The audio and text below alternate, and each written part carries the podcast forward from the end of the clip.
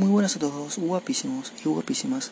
Aquí Juan Diego comentándoles que hoy estaremos hablando de un tema muy importante y curioso, como lo es el alter ego, un término usado en el cuento El difunto y yo de Julio Garmendia. Además, quería recomendarles un poco lo que es la lectura, ya que esta nos sirve mucho para lo que es el funcionamiento motriz del cerebro. Intenta buscar historias o temas de tu agrado. Pregunta por libros e impulsa tus conocimientos mediante esta hermosa actividad como lo es leer. Bueno, sin más que agregar, empecemos. El alter ego fue un término originado en el siglo XX, cuando el trastorno de identidad disociativo fue descrito por primera vez por los psicólogos. Esto consiste en una persona cuya personalidad se puede decir que se divide en dos, una que es la original, una personalidad con la que naturalmente actúa y otra que se apodera de él de repente. Gracias a ello empieza a actuar y opinar distinto con respecto a antes, como si de dos personas se tratase.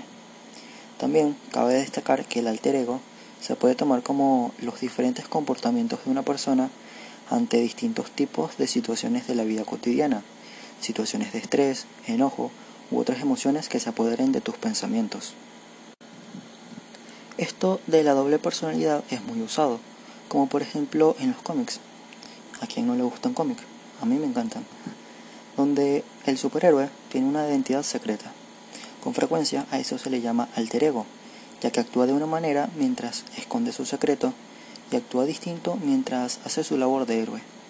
También lo usan en el espectáculo, como por ejemplo los Beatles, quienes grabaron e interpretaron como Sgt. Pepper's Lonely Hearts Club Band con el fin de alterar nuestros egos, librarnos y tener mucha diversión. Esto según sus propias palabras, dándonos a entender así que querían ellos por decisión propia ser o actuar de manera distinta a como eran antes, para sentirse libres, sin ataduras y capaz de intentar comenzar de nuevo, ser personas nuevas.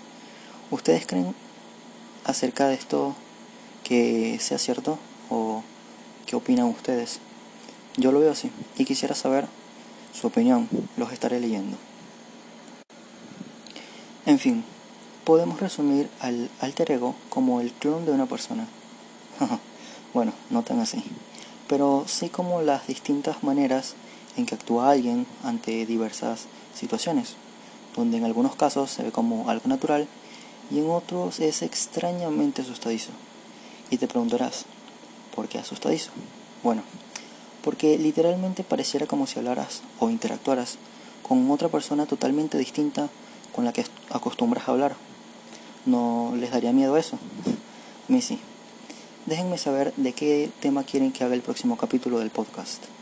Mm, literatura fantástica, casos misteriosos que han ocurrido en la vida real, mi opinión con respecto a alguna película, alguna canción. Estaré pendiente de sus deseos. Gracias por escucharme. Nos vemos en la próxima. Se despide Juan García. Goodbye.